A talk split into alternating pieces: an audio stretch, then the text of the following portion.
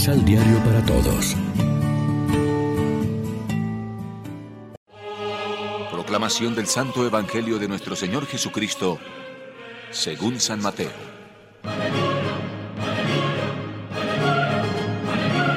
Jesús entró a Cafarnaún. Se le presentó un capitán que le suplicaba, diciendo, Señor, un muchacho está en cama, totalmente paralizado, y sufre terriblemente. Jesús le dijo, Yo iré a sanarlo. Contestó el capitán, Señor, no soy digno de que entres bajo mi techo. Di una palabra solamente y mi sirviente sanará. Yo mismo, aunque soy un subalterno, tengo autoridad sobre mis soldados. Le digo a uno, marcha y marcha. Y a otro, ven y viene. Y a mi sirviente, hace esto y lo hace. Jesús se maravilló al oírlo y dijo a los que le seguían, En verdad no he encontrado fe tan grande en el pueblo de Israel. Y les aseguro que vendrán muchos del oriente y del occidente y se sentarán a la mesa con Abraham, Isaac y Jacob en el reino de los cielos. En cambio los que debían entrar al reino serán echados fuera, a las tinieblas, donde hay llanto y desesperación. Enseguida dijo Jesús al capitán, Puedes irte, y que te suceda como creíste. y en aquella hora el muchacho quedó sano. Habiendo ido Jesús a la casa de Pedro, encontró a la suegra de éste en cama, con fiebre.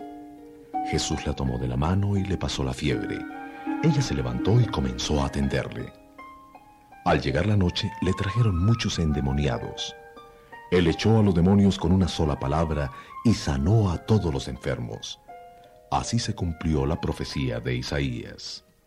Hizo suyas nuestras debilidades y cargó con nuestras enfermedades. Lección Divina. Abraham sigue siendo modelo de fe y de acogida de la voluntad de Dios. Es bueno que lo tengamos como un santo a quien imitar. En el Nuevo Testamento, tanto Pablo como el mismo Jesús lo ensalzan por su fe y desearían que todos fuéramos descendientes suyos por la disponibilidad ante Dios. Él nos visita misteriosamente.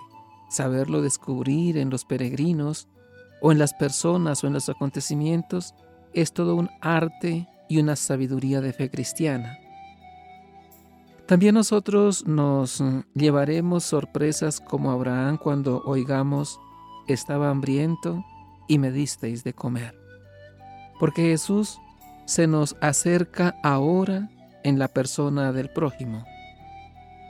Por otra parte, Dios parece que tiene un gusto particular en elegir para su obra salvadora a personas débiles, a matrimonios ancianos y estériles.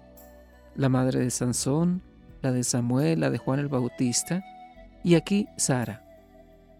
Pero a estas personas les pide una actitud de entrega y fe total.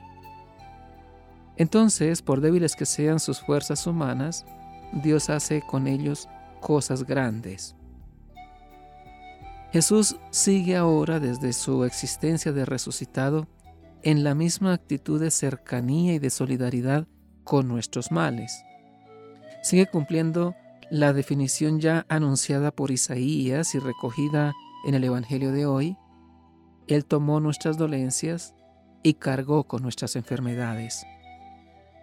Jesús quiere curarnos a todos de nuestros males. ¿Será un criado o un hijo el que sufre o nosotros los que padecemos fiebre de alguna clase? Él nos quiere tomar de la mano o decir su palabra salvadora y devolvernos la fuerza y la salud.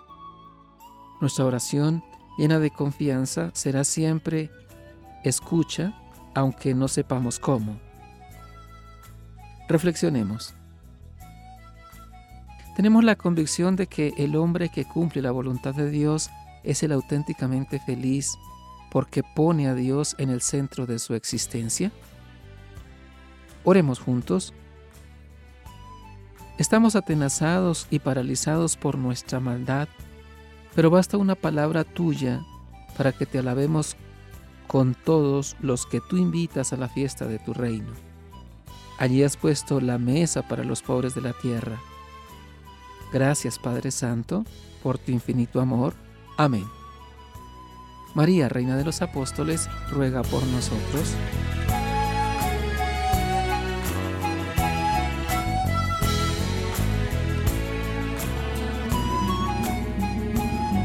Complementa los ocho pasos de la Alexio Divina adquiriendo el emisal Pan de la Palabra en Librería San Pablo o distribuidores. Más información www.sanpablo.co Pan de la Palabra. Vive la reflexión.